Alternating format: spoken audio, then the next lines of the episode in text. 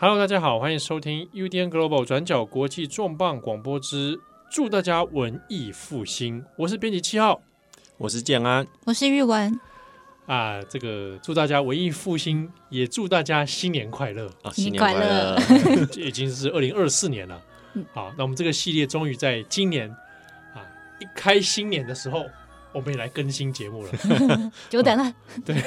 因为去年大家真的是到年底特别忙，嗯，啊，转角游乐器也没更新啊，文艺复兴也没更新啊，没关系，我们现在在新的一年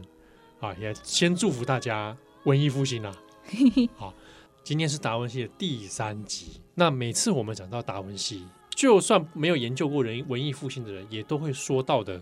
通常是蒙娜丽莎的微笑啊。所以我们今天要来，也会特别来讲一下，透过我们大家自己的眼光，我们怎么来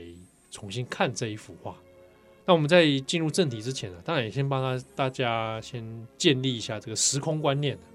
蒙娜丽莎的时间点是发生在什么时候？我们上一集有提到，达文西在一四九九年的时候，因为战乱离开了他待蛮久的米兰。那达文西在接下来的时间，其实就是在意大利各处找工作。你看，像那个时候，就是即便你像这么有名的大师，其实都还是要为了柴米油盐酱醋茶商到处奔波嘛。那就算是连达文西也不例外。后来呢，他在差不多就是在十六世纪初的时候，又回到了他以前待过很久的佛罗伦斯。那就是差不多是在这个时间点。之前有提过，像是大卫像，米开朗基罗在一五零四年完成大卫像，然后我们不是有说过达文西有参加过那个评选对，就放置位置的委员会，对，对就是差不多在那个时间点前后，更早以前啊，达文西他就从某一个商人手中接下了这个蒙娜丽莎这个像的委托，就是这一幅肖像画的委托案，对，那学界公认的时间点呢，就是通常会用一五零三年，嗯作为蒙娜丽莎开始画的时间的起点起始点。对对对，一五零三年。好，那我们以这个为起点的话，比较哦，嗯当时达文西是几岁？达文西那时五候十岁，对大概五十 岁，五十岁，算是他接近呃生命后后半段的时后半间点人。生的下半场。对对对那精华时段，精华时 段。对，好，那个时刻，米开朗基罗几岁？那个时候米开朗基罗就是一个二十几岁的小伙子，二十八岁，二十八岁。一五对零三年的话，对他那个时候米开朗基罗才就是他完成了皮耶塔，哎，又完成了大卫像，所以那哇时这个时候已经闯出名气嘞。那个米开朗就是整个很意气风发，这样整个火起来的状况。对啊，然对啊后达文西当时五十岁，对，看那到这个后后出的小 子，对，那其实瓦萨里就是文艺复兴一个传记家瓦萨里就记载说，呃，米开朗基罗跟达文西其实两个非常互看不顺眼，而且已经可能已经不是那种艺术创作理念的，而且是已经涉及到人身攻击的程度了。深 攻击。对啊对对，这个部分也许我们可以在米开朗基罗那一趴的时候再跟大家继续。对，但是的确，当时就已经有蛮算有有名的这两个人有点不对盘了。所以这两个大师就差不多是在这个时间点交汇在一起。那在一五零四年的时候，他们就是在市政厅有一个那种大型的壁画的，算是竞赛、竞价，对对抗赛、对抗赛，对，那很有趣的是，差不多就是在那个时间点，年轻的拉斐尔也跑到佛罗伦斯来。那个时候拉斐尔几岁？那二十岁，一五零三年也很的年时轻候，二十岁，二十岁，又在比米开朗基罗在小小快一轮哦。差不多将近一轮。对，那那时候的拉斐尔才刚出师嗯没多久，那画技其实还是很生嫩的。很青涩了、哦。，对，那可是他他还就在修炼的路上啊，对对， 那他就是听说哦，有两位大师在市政厅，出现的，对，在市政厅上看，所以说就就是在这个时间点，艺术史上的三杰在这个佛罗伦斯聚集在一起。当然，我们没有史料去可以证明说这三个人真的曾经这样面对面。当然应讨论该是应该是这三个人没有同时出现在一个场合里啦。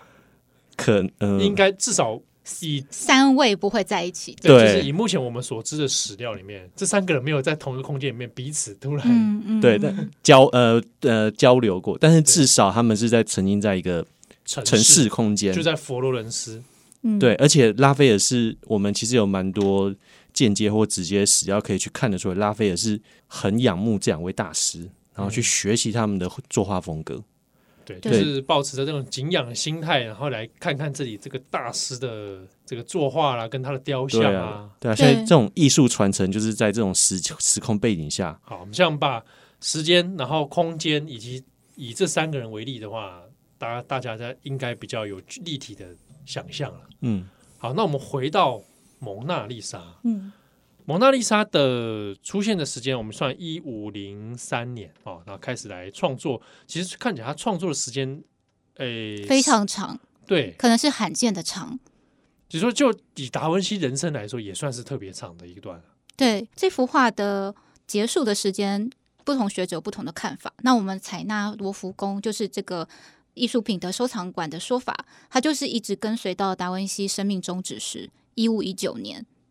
啊，就这幅画一直在到达文西过世，然后他可能在他生命中都不停的在呃修饰啊，或改变这幅画的内容。嗯嗯，所以好像有点难界定说最他最后一笔，最后完成日对对啊，它对，因为看起来是跟着达文西的生命结束为止嘛。嗯嗯嗯，好，那我们今天也帮大家准备了相关的图像。好，嗯那大家不要想说蒙娜丽莎，我脑海中早就已经有图了哦。对，这可能就是蒙娜丽莎相对于其他艺术作品最可能发生的问题，就是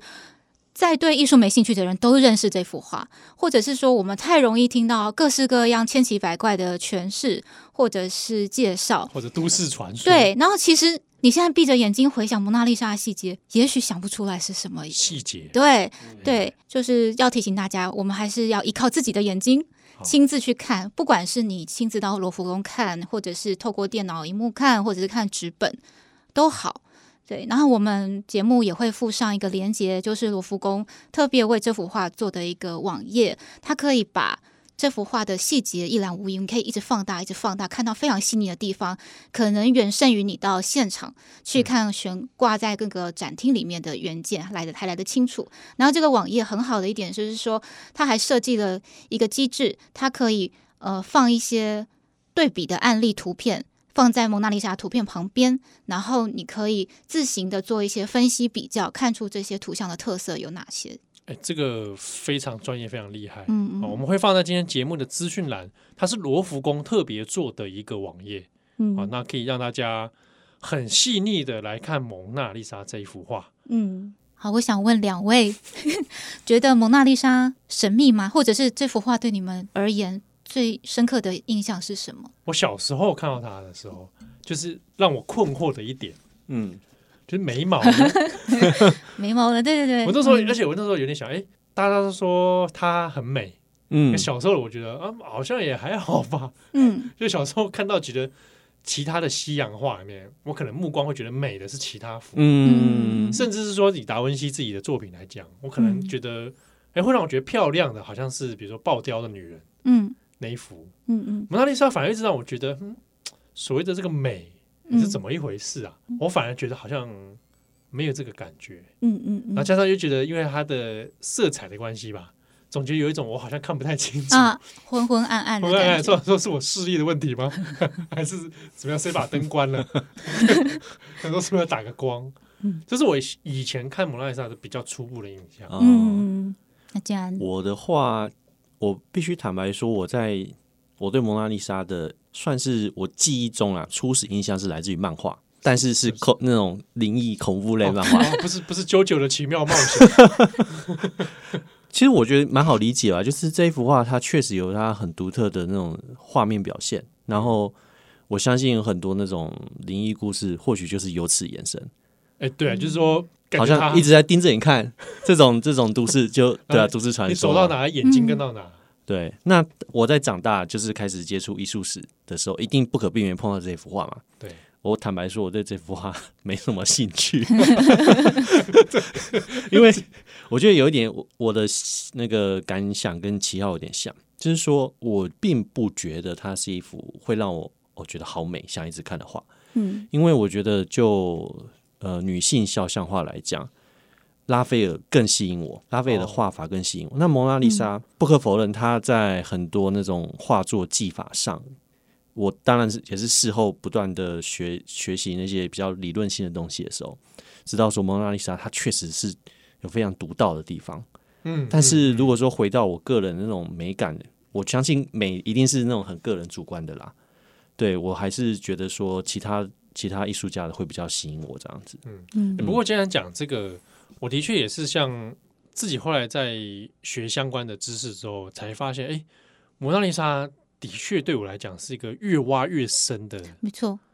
就是这个细节，然后有时候提到说，啊，原来是这样，或者我没注意到这个姿势其实有点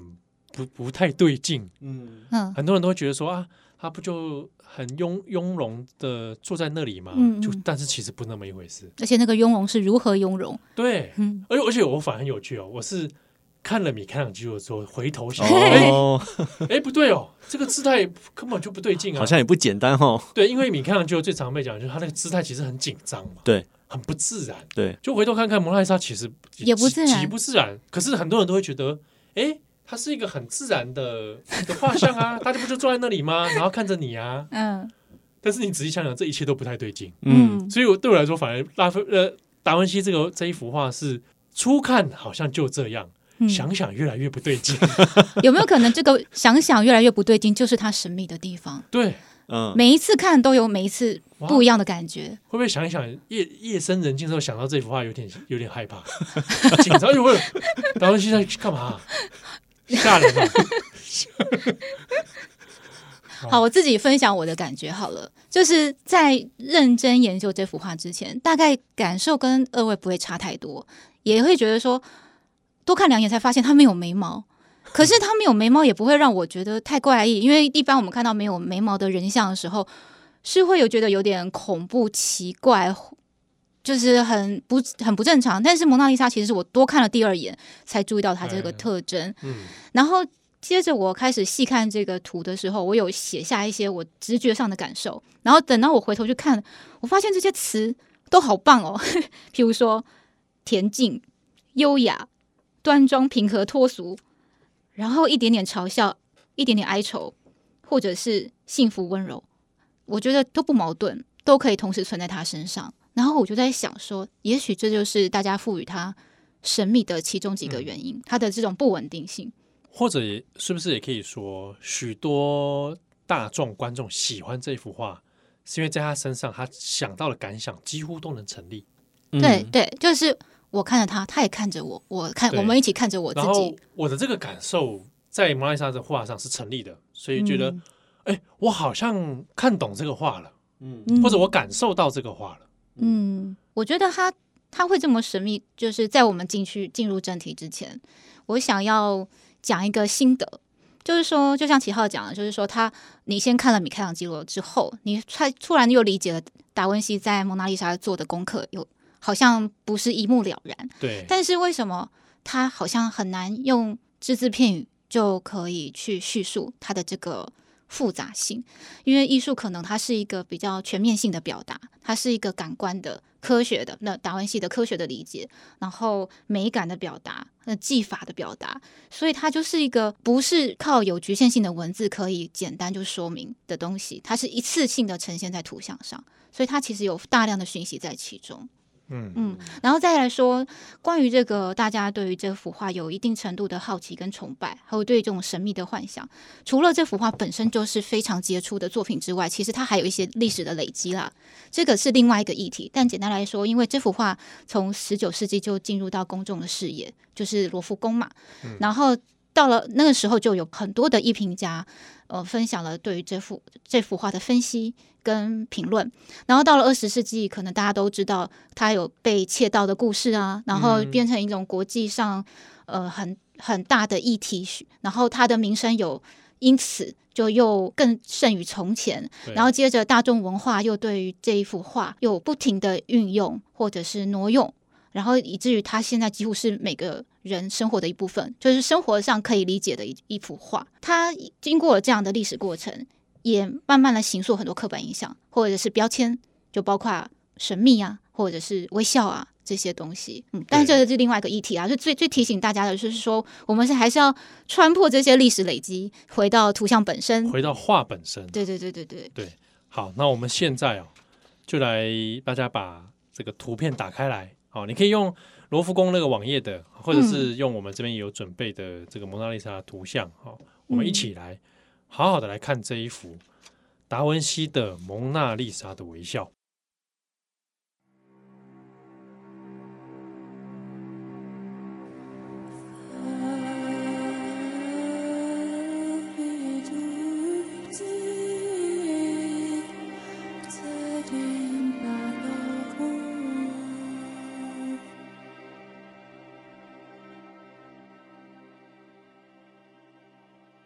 蒙娜丽莎是一幅画在杨木板上，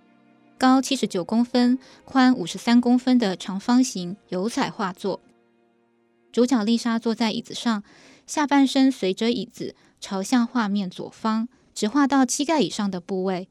她的胸口以及脸孔向观众略微旋转，让我们可以看清楚她至少四分之三正面的样貌。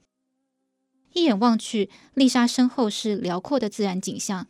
仔细看她肩膀两侧贴近画框的位置，各有一根小柱子。虽然只画出非常窄小的柱身，但柱子底座清晰可见。这两根柱子下方有一道矮墙挡在丽莎身后，我们可以推测这是一个类似梁廊或者是阳台里的位置。柱子与矮墙共同构成一个方框，框住了远处风景，也框住了丽莎的脸庞。这幅画的主要光源并非来自丽莎身后的户外风景，而是画面前方的左上角，显然是达文西的刻意安排。整幅画就像在摄影棚里取景一般，为丽莎特意打上灯光。这样的光线效果以及旋转角度，修剪了丽莎脸部五官轮廓线的存在感。例如，本应该是最突出的鼻梁棱线，因为光线的修饰而较不显眼。观察丽莎的脸孔，无论是额头、颧骨、鼻头或者是下颚线，都没有鲜明的棱角或凸起，脸型呈现柔和均衡的椭圆形轮廓。她的双眼没有随着脸部角度平视斜前方，而是转到更大的角度，与椅子方向垂直，注视着画面前的我们。他的右眼瞳孔略大于左眼，两眼闪烁着不同光芒，眼神放松而平静。他没有上下睫毛，也没有眉毛，却不显得怪异。丰富柔和的色阶与光影打造出丽莎脸部自然流畅的立体感。她的卧蚕烹饪，额头、双颊与下颚饱满，却不过于突出。脸部中线从眉心流畅地延伸到鼻梁，再轻柔地越过人中和唇峰，最终在下巴圆润收尾，既没有刻意抬起，也没有内缩，以平衡的角度展现恬静的美感。丽莎的左边嘴角微微上扬，嘴唇轮廓没有鲜明的界限。这个嘴型可视为自然状态下的表情，也可以是一抹若有似无的微笑。淡红色调的唇色与整体肤色和脸部特征融为一体，细腻的光影与色调变化赋予她的唇生动、立体、温暖的质感。让这种若有似无的表情成为后来人人口中的神秘微笑。几缕小波浪状的发丝垂在脸颊两侧，中分发型使丽莎的头顶线条更显圆润，也让脸部的椭圆形轮廓更加匀称。透色的薄纱覆盖着头顶和身体，层层叠叠抓皱的特性在视觉上产生了蓬松感，再度削弱人物肖像轮廓的边际线。蒙娜丽莎整体构图相当稳定，虽然旋转的人体姿态使许多细节无法全然对称，但不止前面提到她的面容结构流畅均匀，她的人物整体外轮廓也是一个等腰三角形，而这个三角形与整幅画作共用同一条中轴线，从上方经过丽莎的左眼，向下经过她右手中指中间的关节，他的右手掌是整个肖像最靠近观众的身体部位，叠放在左手腕前方。丽莎就像一座挺拔的金字塔，塑造结构重心与人体分量的效果，呈现一个很有创意的姿势。从丽莎双手袖子上的皱褶延伸向上看，两侧风景中有呼应的蜿蜒道路和河流。达文西以居高临下、近乎鸟瞰的视角，描绘这一大片地景风貌。并以蓝色调和土黄色调分成上下两区。土黄色调的近景有山丘、道路、河流、拱桥，还有平坦的地势；蓝色调的远景有更大面积的水域和更险峻的山势，有如奇幻世界的洪荒之地。我们可以注意到，达文西用颜色和清晰度的变化来强化透视效果。随着距离越远越蓝，越远越模糊。最远的山脉几乎与天空融为一体。另一点值得注意的是，丽莎左右两侧的风景看似一致，却又不那么连贯。无论是水域、山脉、道路或人造建筑，没有任何一个是左右直接相连的。这在视觉上会形成一种相对动态立体的错觉。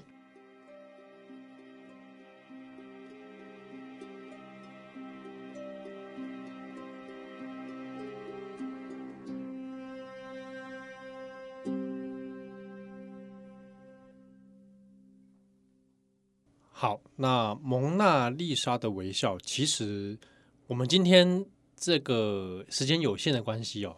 其实也没办法全面的很把蒙娜丽莎微笑这一幅画所有的细节都讨论到啊、哦，因为它能讲的事情真的很多啊。但是我们今天大概会选取几个重点跟大家来分享。不过，我想第一个，我还是想先问，它看起来就是真的蛮昏暗的。嗯嗯，很多人就会想说，哎，蒙娜丽莎以前这幅画就长这个样子吗？哦，不是的，不是的，它它的颜色是一更鲜艳明亮的、更清楚的。就确实这幅画它已经经过了五百年的历史，然后所以你现在去看，除了颜色光泽不同，如果我们放大看，它上面还铺满了密密麻麻的裂纹。对对，如对果我们细看，就会发现那个裂纹是蛮清楚的嘛。然后你甚至看它的左手肘还有一个损伤，有没有？对对，这是被石头攻击过的痕迹。啊，对，回到那个昏昏暗暗、黄黄的这个特质，是因为这幅画表层有一个透明漆，原本是作为保护层，但这个透明漆经过时间的呃流动，它有变质，所以颜色就会变成像现在看到的样子。馆方呢也不敢大幅去修复这幅画，因为生怕一不小心可能会造成不不可可挽逆回的，不可逆的对结果。对对对，对，也有可能是说，它如果要恢复到某一种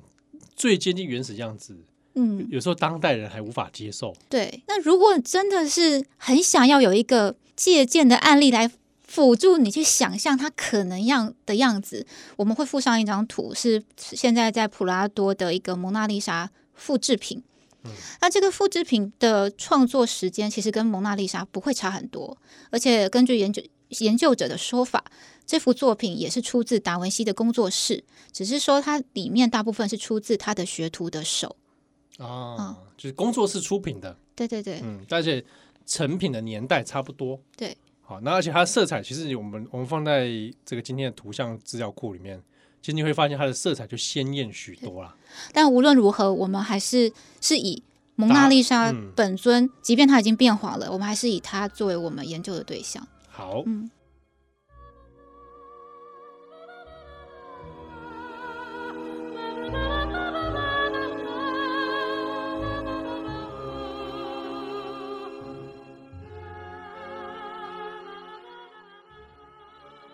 哦，其实我们在看这幅画的时候，我觉得对我们现代人而言，有一个很难去理解它真正厉害的地方的关键是在于说，我们太习惯用现代的科技所捕捉到的画面去看待这个世界，所以我们看到什么景象都会觉得哦很精致，是很理所当然的。但是照啊片嘛，对好，但是直我接就捕捉我们要假设一个情境哦，如果说你今天是活在文艺复兴五六百年前，那个时候基本上是不会有什么我们现代很习惯那种影视娱乐。你你家里有一本书可以让你每天读，就已经算很不错了。在那种情境下哦，你要怎么样用你的绘画把大自然、把上帝创造的事物捕捉下来，而且是让人觉得说，哦，我是真的看到。我是真的看到人类用他的巧手去复制上帝创造的东西，然后是那种栩栩如生的感觉。那达文西呢，他其实就是在这个道路上真的下了非常多功夫去研究。那其实我们看到他早期的很多作品，就是他在蒙娜丽莎用到的那些技法，其实他在很早期的时候就一直不断的去探讨、去研究。那或许可以说是在蒙娜丽莎这一画当中，他早期那些研究成果，在这个时间点最成熟、最好的去算是表现出来。哦，他自己技能的集大成，对，可能在表现在蒙娜丽莎上面。对对对。这也是造就说，我们现在的人看会觉得，哎，哇，这个这幅嗯画栩栩如生，对，就这 样子。但那我我们很难去理解那个时候人看到的那种震撼感。对，那我来反问你：嗯，如果你活在一个没有动画、动态影像的时代，一个平面静态的东西上面的图像要有什么样条件，你会去形容它栩栩如生？我觉得有一个很关键是，我们不会感到突兀。我我觉得这样讲好像有点抽象，就是说我所谓的突兀，就是我们一看就觉得说啊，这个就是假的。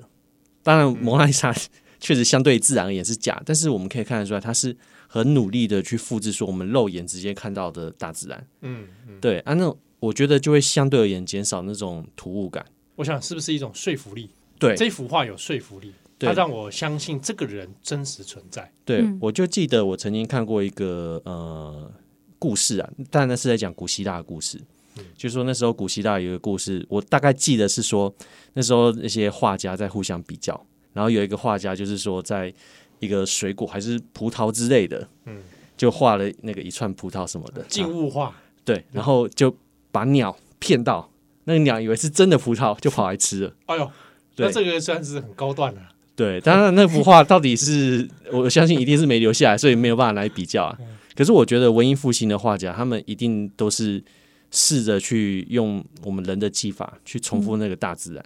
那我刚刚在问这个问题的时候，其实自己不小心就把我的答案讲出来了，嗯，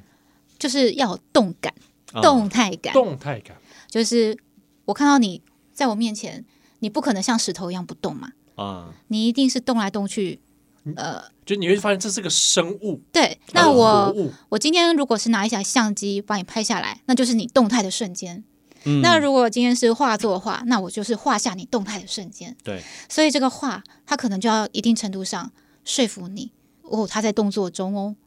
啊，对，所以如果说把蒙娜丽莎拿来跟，譬如说中世纪的画像来比较，不管中世纪的画，你就是觉得有一种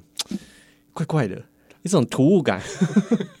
就让你觉得有一种很嗯不节动啊感。不自然、对嗯不节协调，节动感，对，就是中世纪的以前的画，大部分就是你觉得它是刻印在那个地方，啊实对话，对对，它它停止了，嗯，嗯，它静止了，对，那你感觉不到那个能量或者生命力跑那出种来。活物，嗯，嗯嗯对，嗯可是你在文艺复兴里面有很多，不管是达文西也好，或其他人也好，嗯，找到那个动态感，对，嗯然后有说服力，加上那个生命在里面，嗯嗯，对，或者我们可以讲借用那个名词，它是灵 光，一种 aura 在在那个地方。啊啊啊啊嗯，但是 aura 的基础来自于它有动态感，嗯，而且他如何打造动态感，就是用各式各样的技法营造这个错觉，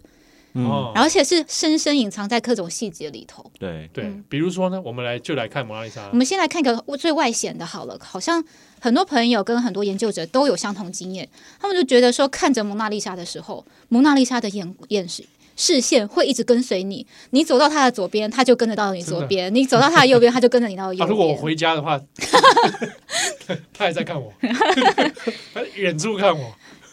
对，总之就是这种眼神的动态，光是这一点就会让人家觉得很神奇。但这也不是达文西首创啦，而且他也不蒙娜丽莎也不是他唯一施展这种技法的例子。他另外有一幅叫《美丽的费隆尼耶夫人》，嗯，他也有这样的效果。就是眼睛似乎在任何视角都是在对跟随观者。对对对对对，对，就是说这个不是达文西首创的，而对且他自己以前就用过这种技巧了。嗯，好，所以这眼珠的部分的确有让观者会感受到那个我跟画之间是有连接，连接、有互动的，对那嗯，也会增加你对这幅画的那个真实感啊。嗯哦嗯嗯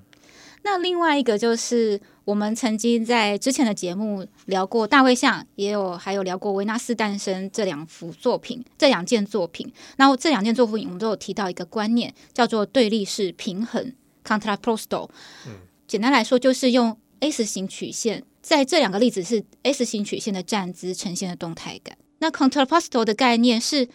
当人物的身体的一部分向某个方向移动或转动的时候，他的身体的其他部分向相反的方向移动会转动，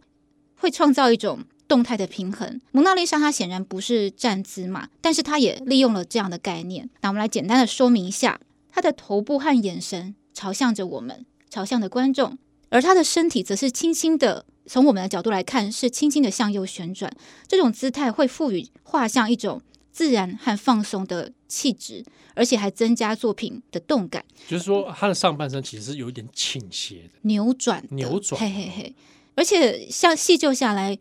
丽莎的旋转跟我们之前谈的呃《维纳斯的诞生》这幅画里面的人像比起来，它相对自然许多，然后也跟大卫像比起来有更多维度的旋转。像是丽莎，她是从脚到胸部到头到她的眼珠，是分成四个阶段的旋转。这个这个安排是非常细腻的，而且不止这样，它位于腰部高度的那一双手，它的旋转和它的眼珠也转成同样的一个方向，这是形成另外一个曲线。意思就是说，蒙娜丽莎的肖呃蒙娜丽莎肖像，它的 S 型曲线的复杂度比大卫像和维纳斯的诞生来的复杂。哎、其实这一点就是我先前讲，我我是因为看了米开朗基罗才知道《蒙娜丽莎》里面带蕴含 S 型曲线。嗯，嗯嗯嗯嗯，对，因为一般直觉想象就觉得那不就是一个很多人会想哦，以为是正面肖像画，对，我哦不是的。不是的，《我蒙们娜丽莎》并不是正面肖像画。我们再用力的看，也只能看到它大概四分之三的模样。对、嗯你去仔细看，才发现他整个身体并不是一个正面，嗯它是一个扭转的状态。嗯呃，最直觉的方式就是你拿这幅画，然后你去坐在椅子上摆一个同样的 pose 看看，嗯，你就亲身感受到蒙娜丽莎在做这个姿态的时候，有多不自然？对，她从脚到腰到肩，然后脸都是在向某一个方向嗯，去做旋转。对，对那我们来想象，如果这是一个生活场景，它会是它会是什么样的情境？是不是说丽莎看这里， 丽莎看过来？呃，对，有一点你看是有一个镜头在这里，嗯请你看过来，嗯，嗯，他就坐在那个地方，然后突然身体去旋转，一瞬间的事情，对，对他可能本来手就交叠在腰腰部，他嗯就瞬间这样旋转了一下、嗯一下子，嗯，对，对还没旋转，可能还没旋转完，对，眼珠先到，头都还没有转过来。对，嗯然后可能正要发动下一个动作，比如说他可能手要出去，或者是要讲话，准备裂解裂嘴大笑，对，或者怎么样干嘛的，这个前一个瞬间嘛，嗯，这就是我也是后来看发现这种技法之后，才回去看哦，原来摩拉莎很厉害哦其实是对他的那个身体的能量是在里面。嗯，对。那像这样的姿势，应该是达文西一直在摸索的一种表现方式，因为我们在他之前的作品也可以看到类似的安排，像是他抱银雕的女子这幅画，嗯哦抱银雕的女子。好，现在听众、听友，我们可以开启这个图片哦。这个很多人应该也看过啊，也都说抱雕的女子、抱银雕的女子。好，打开来看一下。它也是一个半身像。那我们可以看到它跟蒙娜丽莎构图有哪些相似的地方？可以看到说，它从腰部到头顶也呈现一个 S 型的扭转动作，然后它的手部，它的右手也刻意往它的左侧旋转过来。接着我们也可以看到它手上抱的这只白雕，这只白雕的身躯也有这样子的扭转的效果，所以它整幅画像都有相当程度的动态感。而且这一幅画，啊我觉得蛮有趣的一点是，看那个手的摆放方式。其实或许蒙娜丽莎当就是他达文西在画蒙娜丽莎的时候，那摆放方式就是有去回忆到说他之前画的这一幅画，就是也是呃他的左手在下，右手交叠在上，而且达文西。我、我记得我们在最后的晚唱的时候有提到达文西那个手啊，达文西很喜欢画手，势对对，他很喜欢画手。对，然后在这一幅画跟蒙娜丽莎，其实我觉得达文西也是不断的在强调那个手。我嗯第一次看到这个抱着银雕女人这个肖像画的时候，我一直在看那个手，哎、我也是，那个手 就觉得，他那个手哦，你仔细看，嗯，蛮蛮蛮吓人的。对那个手肌肉是紧张的，对，而且而且我觉得那比例有点大到怪怪大的，，手很大哎、对，而且有一种不知道，或者是达文西有一种说，哎、我这边想画手，我想画大一点给大家看，看我手画超赞， 你看我多会画手，有 没有？就突然之间在这边炫技的感其觉实。达文西那个手控啊，在他很很年轻的时候就已经显露无遗了而且我就会觉得说，他是不是要捏那个雕啊？啊，也对，感觉有一种手在出力，对我有听说过说，其实手是很难画的一个东西。手对很难画，对，那达文西其实他花了大半辈子在研究手，对。我觉得他对手真的有一种特殊的迷恋。而且你有没有发现他那个银雕哦嗯，的手也是琢磨蛮多的，呃对 肌肉，我觉得达文西真的很爱画手、哎对，但是不管怎么样，达文西这个手哈，在蒙娜丽莎的这个时间点，真的是我觉得他是画的很成熟了。就之前的那种突兀感啊，那种不协调感，对，就我觉得我至少我觉得、啊、是完全消失了。然后在这一幅画里面是，在蒙娜丽莎这一幅画里面，就是有一种画龙点睛的效果。就是虽然说我们刚刚不断的提到它是一个动态感很强的，但他的手却是能够协调这种呃那种动态感，让他又莫名的呈现出一种很怡然自得的氛对围。那个那个恬静的感觉。对蒙娜丽莎的手，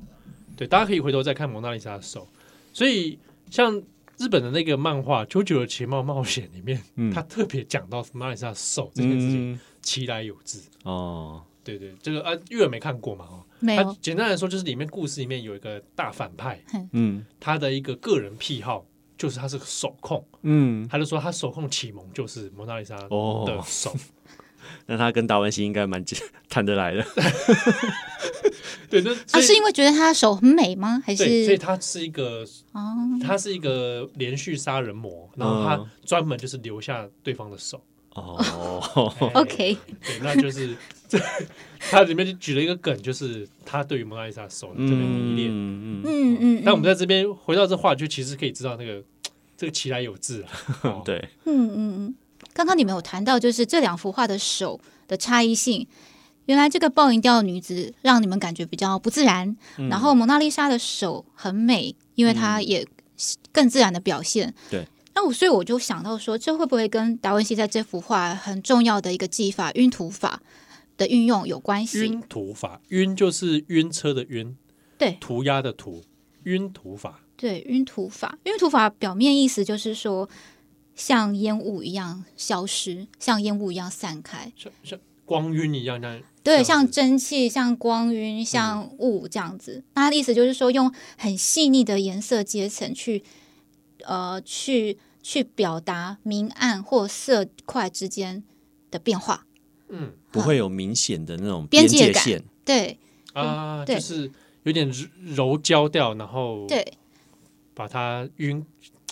就像我看现实东西好了，其实很少会有一条，不像漫画，就对是会有明确的边界线嗯。我们看所有东西，它其实都是光影的变化，加上色阶的变化。对，嗯，那晕涂法它就是朝向这方面努力，就可以达到正确的立体效果、正确的透视跟正确的质感的描绘。那我会想到晕涂法，就是是否是因为达文西在他这个阶段这方面的技法更成熟了，以至于让他手的描绘可以更大、更加的完美。嗯嗯嗯，就是写实感更强。对，那当然，晕涂法很多研究都很喜欢说这是达文西的成就，他的发呃他的创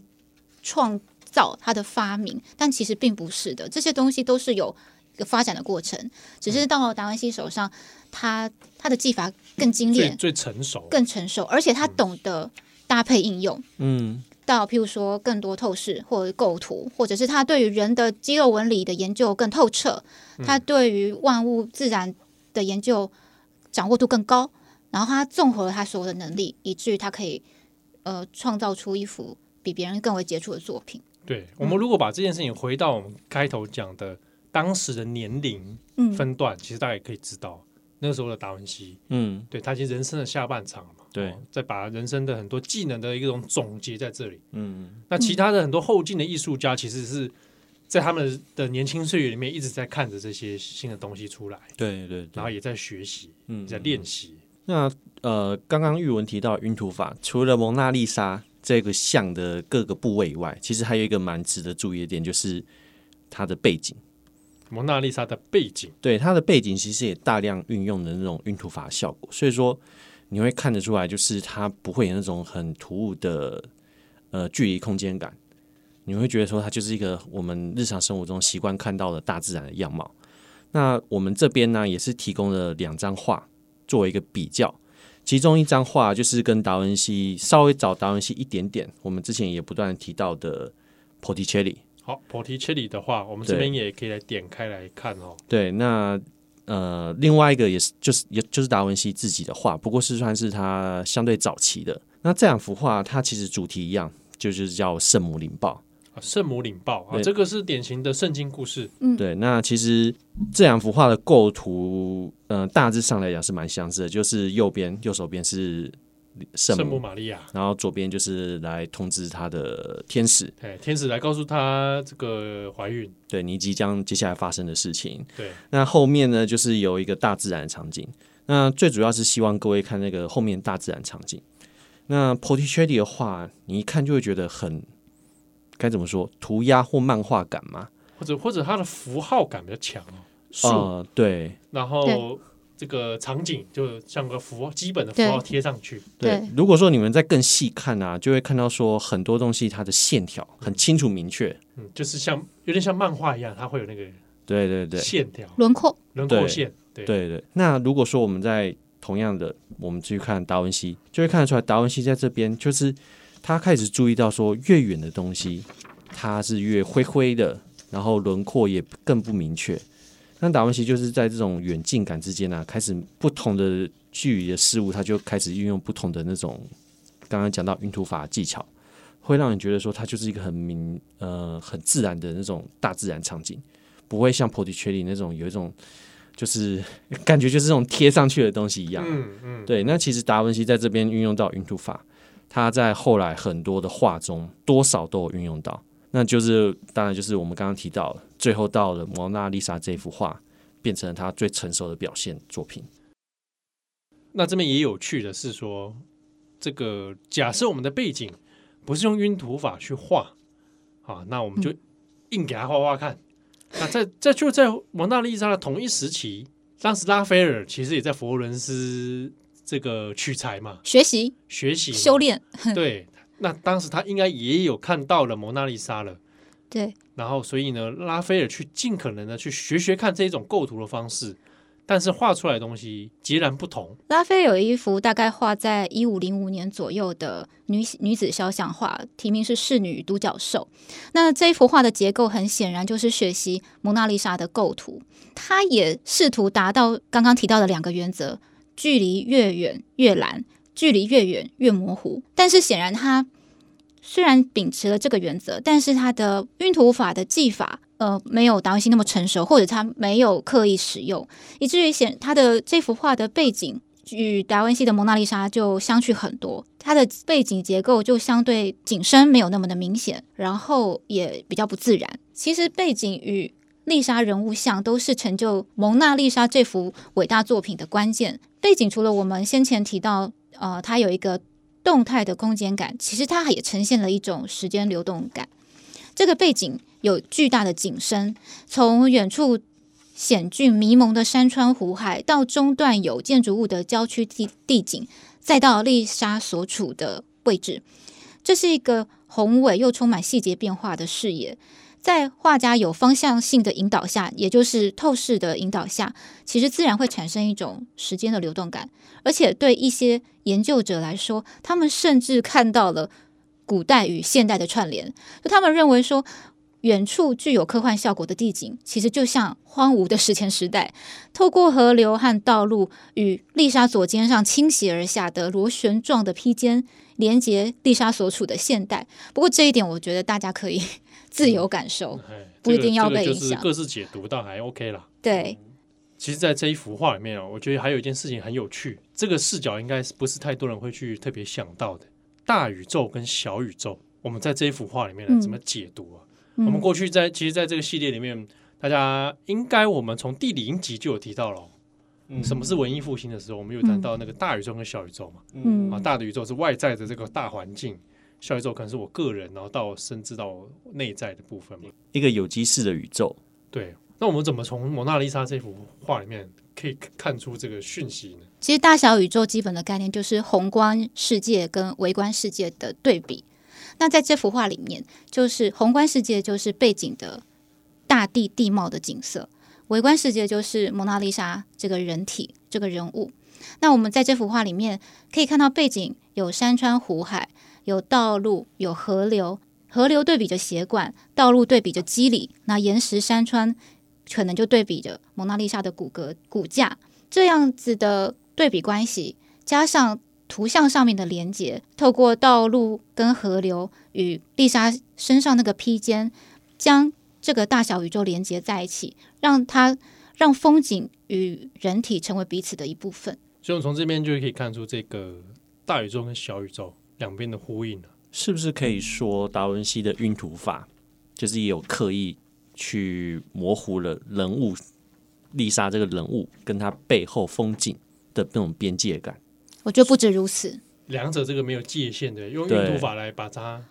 不止如此，嗯我觉得它模糊了万物的界限。嗯，其实，在达文西的世界里，他在他的知识领域也都是没有界限的，他对万事的理解没有界限，这是我对达文西的理解啦。就说这些东西并不是各自别类的东西，嗯嗯嗯，它其实在一个大的包裹之下，嗯大家其实是在一起的，然后彼此连接，对彼彼此此呼有应关嗯嗯哦，并不是说你是你，他是他，啊、对数学是数学，物理是物理，对，我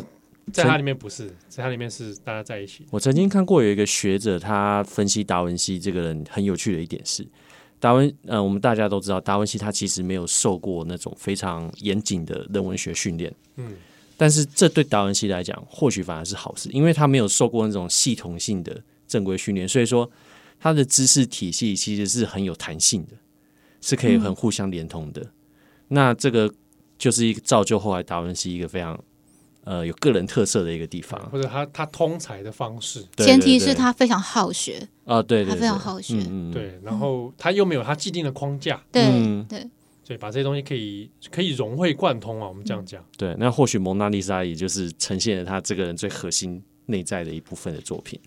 哎，这样讲啊，的确是蛮这样通哦。嗯，蒙娜丽莎或许是他晚年作为他人生知识的一个展现，对，甚所以至有人说蒙娜丽莎到底是谁？也许对他早期画的真的是某一个人物，但他后来画的是他心中的理想。就就是或者是达文西的知识的具现化，对嗯变成这一幅画了。对嗯嗯嗯对他展现了他所他所知道的，他的想法，他的思考，嗯那凝结成了这一幅有形的视觉给大家看。 对，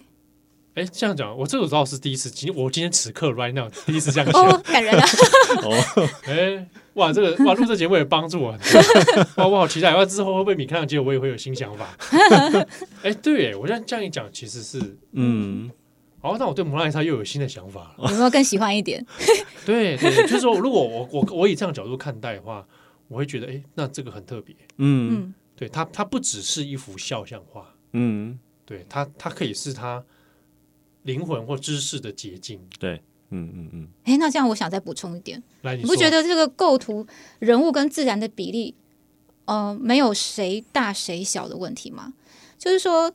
呃，虽然说我们知道主角是人物，可是他的那个背景的自然物、背景的风景的描绘是非常浩瀚的。嗯但是蒙娜丽莎也没有被这个浩瀚给掩盖住它哦的重要性，然后加上她的这个肢体动作，就像一一一座金字塔一样，屹立在中间，嗯嗯，就是两者，呃，两者是同样重要的，在这幅画中，嗯嗯，哎，这个蛮有趣的。它就是它并不是被环境给主宰，嗯，对不对？或者环境去吃掉它的这整个画面的视觉。但这背景好像又不只是背景，对，不只是点缀背景有有它一个讯息在那边。对，那当呃，又联想到一个议题，就是说，在文艺复兴时代，这个传统肖像画的背景通常都是作为一种辅助说明的功能。我们可以看出，呃，所处的空间或者是象征物，比如说透过植物啦，或者是透过背景的装饰来知道说这个人的身份或者是这个人处境如何。但是这幅画。一般学者普遍认为这是一个虚构的场景，加上我们看不到任何一个明确的树、植物来来判断说这是哪里，对，对不对呃都会或者是因为树跟植物常常是当做象征物，我们对可以从这这些植物来指认这个这个人是谁，对对，或者对是某些意义这样子。但是这幅画看不见，这个就就蛮有趣的。不过讲到肖像画的部分，这边或许我们还是可以来谈一下，就是呃，最别常讲到就是文艺复兴的肖像画种类，嗯那、，或者是他哎为什么要画这一幅画啊？蒙娜丽莎，所以很多人会讲嘛，蒙娜丽莎到底是谁啊？嗯啊，为什么又要去委托画这个东西啊？啊，就有很多种各种说法。嗯，那这边是我们可能也简单带一下当时这个社会背景。其实肖像画在西方艺术，它有一个非常悠久的历史。那当然就是从啊，哦，不好意思，我更正一下，应该讲说肖像这个东西，因为其实肖像它不仅仅是只能从绘画表现，呃它硬币、对钱币、雕像浮雕嘛，哦都可以是呈现一个人物肖像。那它的历史最早当然就是可以追溯到古希腊罗马，古希腊罗马我们都知道有留下很多那种皇帝肖像。嗯，那还有刚刚七号提到硬币、钱币，那为什么要呈现这种皇帝肖像？当然就是很好理解，它呈现一个人的权威的一种方式。那从另外一角度来看，其实也是纪念这个人在这个世界上的丰功伟业。嗯，那其实到了文艺复兴的时候，我们也都知道，文艺复兴它其实就是一种渐渐对于人存在这个世界上，嗯，越来越重视的一种时代。呃，当时的肖像画其实不仅是帝王，当然统治者还是肖像画的一种主题的大众。可是呢，那时候很多呃很多艺术家就开始在帮一些佣兵啊，还有商人，过去我们可能就是王公贵族画肖嗯像的比例比较多，对但是之后他的肖像画里面开始会去画的主角角色里面开始有各式各样阶层的人，对，更多元。对，然后包含性别也开始去女性的肖像画开始变多，对，那他们参考的范本很大一部分当然就是来自于古典时代遗留下来那些雕像、半神像。其实我在猜啦，这真的是猜。达文西他在画蒙娜丽莎的时候，或者是他早期在画肖像画的时候，他曾经参考过某个皇帝的半身像，或者是硬币上的雕像。而且在达文西以前啊，很多艺术家其实就不断地在尝试要怎么画人物肖像。嗯，像是 Porticelli 就是一个很好的例子。然后意大利还有像是 Pisanello，或者是在北方我们很熟悉的凡艾克、Durer，他们都是不断地尝试画那种肖像画。而且想要说画新的姿态或者是新的构图，嗯，对，那这些肖像画，它当然就是说，也是某种程度上都是为了纪念或者彰显某一个人物在这个世界上的所作所为。那如果说我们再回到画本身的话，那个年代你能够委委托艺术家画一幅肖像画，哎，这有钱人啊，通常有钱 对有权，对，对吧像我们知道蒙娜丽莎，她的先生本身就是一个商人。嗯，对。那其实还有文艺复兴早期最多的肖像画来源是谁？就是麦迪奇家族。对，麦迪奇家族啊，对他们可能不会画单一一个人肖像画，但是他们可能会委托艺术家在一个很大的壁画，然后是圣经的场景。可是，把把我画进去，对对对对拜对托你把我画到里面那个谁那个角色对。扮演一下所以，你扮演，对，所以你那时候很多宗教画，你一看就觉得说，嗯，宗教画，但是又有一种很强烈的现代 感，你就可以甚至菩提切里也把自己画进过一个这个宗教他画明里明在画圣经故事，时代是不同的，嗯可是里面怎么出现一些文艺复兴时期的的佛罗伦斯人？对啊，文艺对啊复，兴的 cosplay，对对，他们说，哎，通常会被委托啊，指定说把我画成那个谁，嗯，对，对啊，所以肖像画在那个年代也算是一个越来越重要的一种艺术作品啊。嗯，或者是说对于案主而言是一个表现自己的方式，对，对，那那时候，嗯、再讲一些细节啊，肖像画其实，呃，艺术家跟委托者他们通常都会有一个契约，都会签合约，就跟现代一样。然后有一些比较管太细的业主，他甚至会说：“我指定你要在上面用什么颜料。”那个时候的颜料蓝 蓝色哦，其实在现代化学工业之前，蓝色是非常珍贵的颜料。哦，我要只对这种很贵的颜料来画 我，对哎对，那拉斐尔的画很多，呃，大家以后可以去注意一下，拉斐尔很多画都蓝色，蓝蓝的那个衣服，尤其衣服 对质感，它喜欢对表现那一种亮对亮亮蓝色，对，那当然表面上可能会说蓝色是一种纯洁、什么崇高的颜色，那那背地一直其实就是说我有钱，其实不冲突啦，可能两者都是就是 真的。老子老子有钱啊 啊，，对啊，当然也也是两者不冲突啊，可是就是意义上跟实物上这两个意涵是当时都可能存在的，这个对当时代的人，那个时代的人看见就觉得，哇，这幅画真的是哇， 对，看得懂的哦，看得懂哇，的这。个大手笔耶，这 画。现在的人可能如果不知道这个资讯的话，以为啊就是哦蓝就色这样嘛，啊、嗯他可能他喜欢特别喜欢用蓝色来配色。嗯，哦，不是，是因为在当时就画蓝色很贵呃，对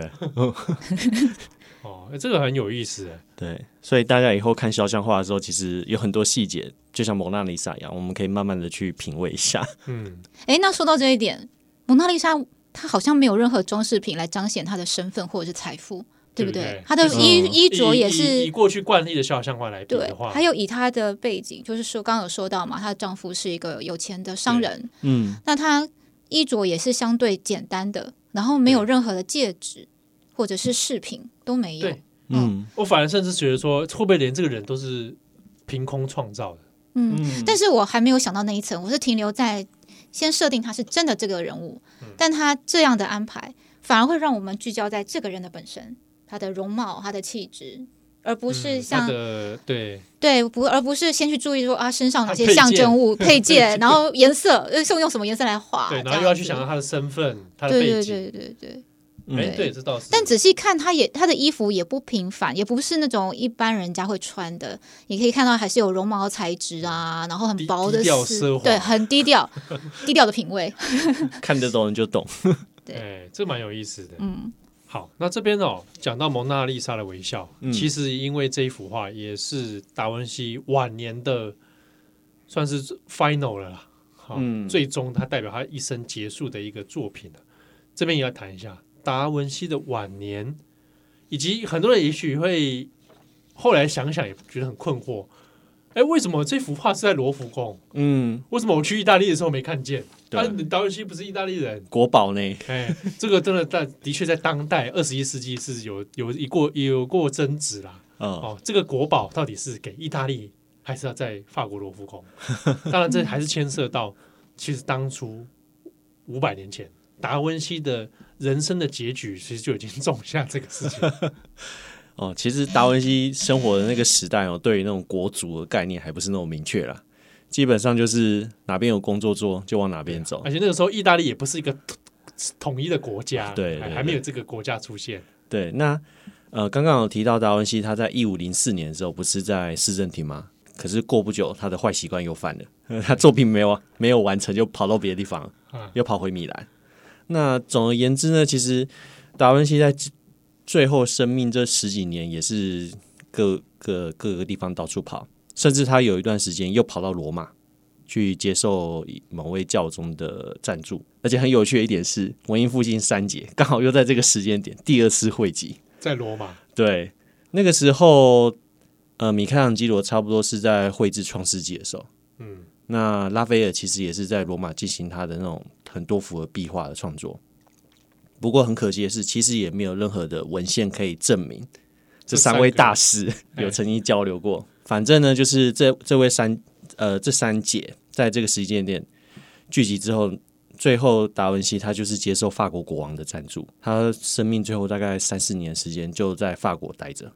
嗯，那那时候其实法国国王对达文西蛮优待的，就给他一个蛮高的薪俸，然后也不会特别去赶着他说你要赶快完成什么作品什么作品。那达文西晚年就是也是开开心心的去做他各式各样的研究啊，或者是甚至或许我们可以去想象说他时不时的把蒙娜丽莎拿出来。然后想到就在上面画几笔，这样子也有可能啊。他而且因为看起来他因为工作，因为他是工不是单一个个人啊，哦，对就是工作室、学徒各方面，嗯，所以一直才会一直有人讲说，那个蒙娜可能一直不断处于创作状 态，嗯对对对，对，修补啊，或者是干嘛？嗯，那在一五一九年的时候呢，老迈的达文西就是就是因为这个背景因素，他就在法国逝世。传说他甚至是在法国国王的怀中。对过就世的有此一说，嗯这个对浪漫的一这个对说法，对，那蒙娜丽莎呢，她其实那时候就辗转，那个时候的艺术作品或者是手稿，其实也是一个很重要的资产。那时候就是不断的流落在达文西的学徒之间，然后甚至最后的下落就是变成法国王室的一个收藏品，对，嗯一个资产嗯这样子。最后就是在法国大革命的时候，拿破仑崛起嘛，曾经一度变成拿破仑自己的装房间的装饰品啊。被被他被他拿去，对、哦，还好他还识 货，对，幸好还保存的还不错啊，对对对，不然 不然被炸烂，或者是或者是就消失在历史的洪流当中也说不定啊。对对对，反正最后就是拿破仑失势之后呢，他就又回到了法国政府的手中，就一直保存到现在了。嗯，然后也就以至于后来在罗浮宫，对，成为法国的国宝，明明是意大利人创造的。对不过这的确你这样讲，当时这个所谓国族的这个意识，那是很后来的事对情、啊那个，我们讲那个民族国家的诞生，这个是后期的事情， 对对对，其实达文西概念当中完全没有那种我是意大利人，呃没我有要为意大利人保存。 对，那时候反而对于城市的认同可能更多。可是，在达文西身上，似乎又不是说他是单一某个城市的那种，我觉得达文西在意的只是说谁可以给他最大自由的研究跟创造对空，间他。可能说我是是我是世界公民，嗯，对啊，我是世界人 ，我地球人，对啊，嗯哦，但他不然就是说我就是那个来自文西的人啊，对啊，对啊，我就是来一个来自文西的里奥纳多对，嗯啊啊，最后过世的时候是六十七岁，嗯，在那个年代也算是长寿算是长寿了啦。嗯，而且人生的最后一刻，他其实仍然在创作，嗯对，嗯，对，仍然是是有在保持这个创作的，这个似乎是在文艺复兴三杰身上都看到同样的嗯的状，态。嗯，嗯嗯拉斐尔比较特殊了啊，就是 他本来就英年早他嗯逝 这，真的是因为太早死， 对，对啊。不过达文西过世，当然他后来有很多人生的记录，其嗯实，在瓦萨里写的那个文艺复兴这个《一月名人传》 《意愿名人传》有有写的很清楚哦，而且其实很多溢美之词，嗯印象最令人深刻就是它里面讲到嘛，如果你不相信这世界上有所谓的天才嗯的存在，请你去看达文西，嗯你就会知道这个世界上有真的所谓异于常人的这些嘖上天来的使者，对，哦，他们在人间展现他们的技艺。嗯那达文西过世的时候，他其实在过世之前就名气非常的响亮嘛。啊，嗯当然不用讲，他过世之后，包含他艺术的成就啊，然后对他这个人的知识啊，哦都是在那个时代数一数二的嗯，啊，一五一九年。但是，一五一九年的 时候，有一个人，我们刚刚提到，呃他去画了一个《创世纪》，哦，完成了《创世纪》这样的一个湿壁画。对，就是米开朗基罗，对，对于达文西的成就呢，这个人啊，米开朗基罗可能是不太同意的， 还会觉得老先生已经走了，现 在是我的时现代，在是我的时代。那个时候，米开朗基罗大概四十，四十几岁，对，好，算是他诶创作能量正丰沛的时候。对，就是他差不多是在一五一二到诶，反正大概就是在达文西逝世前五六年，他就完成了《创世纪》。对那他的《创世纪》当然就是震惊了全欧洲，对，是全欧洲哦，对宗甚至而且是连宗教界啊对，都甚 至下风。连那个拉斐尔，他就是在画到一半的时候跑去偷看，也震撼到。哎，好的，那个以后有机会再详谈。对，所以在那个时间点，你会发现这个时代或者世代嗯，之间的那个动态。对，达文西这样大师走了，但是后面后继有一个另外一个人，而且用又不一样的样子出现在艺术界。对，那我觉得有一个地方蛮值得讲，就是虽然说我们刚刚不断讲达文西晕土法怎样怎样之类的，嗯但是偏偏就是有一个艺术家，我就不用晕涂法， 对我要创造一个截然不同的艺边术界风感十格。足 的图，对对对，他的东西又跟达文西，哎，你发现这到底是是怎么一回事、啊？对，好，但是你从他身上，其实你也可以看出来，这些东西并不是断裂的。嗯嗯达文西身上有的东西会出现在米开朗基罗的身上，嗯，对，即便他可能不想承认， 对对可，是，在那样时代养成出来的人，你们就是得认命，你们就是有很多东西是共同的、对，时代性的，时代性的，嗯对或者甚至说你们其实同一类人 啊。对啊，啊同就是那有时候同性可能相斥吧。有可能对嗯，在那之后，我们就要来聊米开朗基罗。 嗯，你们两个看起来好兴奋哦，没有哪有兴奋， 还好吧？米开朗基罗，我们讲那么多次了， 对不对？好，那同样的，我们会在这个系列里面也是会有三集啊，三集够不够 啊？六级，一集两小时，啊， 好，我们一样用三级的方式哦。那因为大家有印象的话，我们之前先做过大卫像，嗯，那我们我们会想说，在如何不谈大卫像的方式下方式下，我们再来重新谈一次。米开朗基罗一生，嗯，对，其实也蛮多有趣的事情可以来聊的。对，米开朗基罗跟达文西一样，他也是一个全才型的人物。对，不好谈。好，那很感谢大家今天的收听，我们这集也聊了蛮长的，希望大家能够透过我们上次三集的达文西，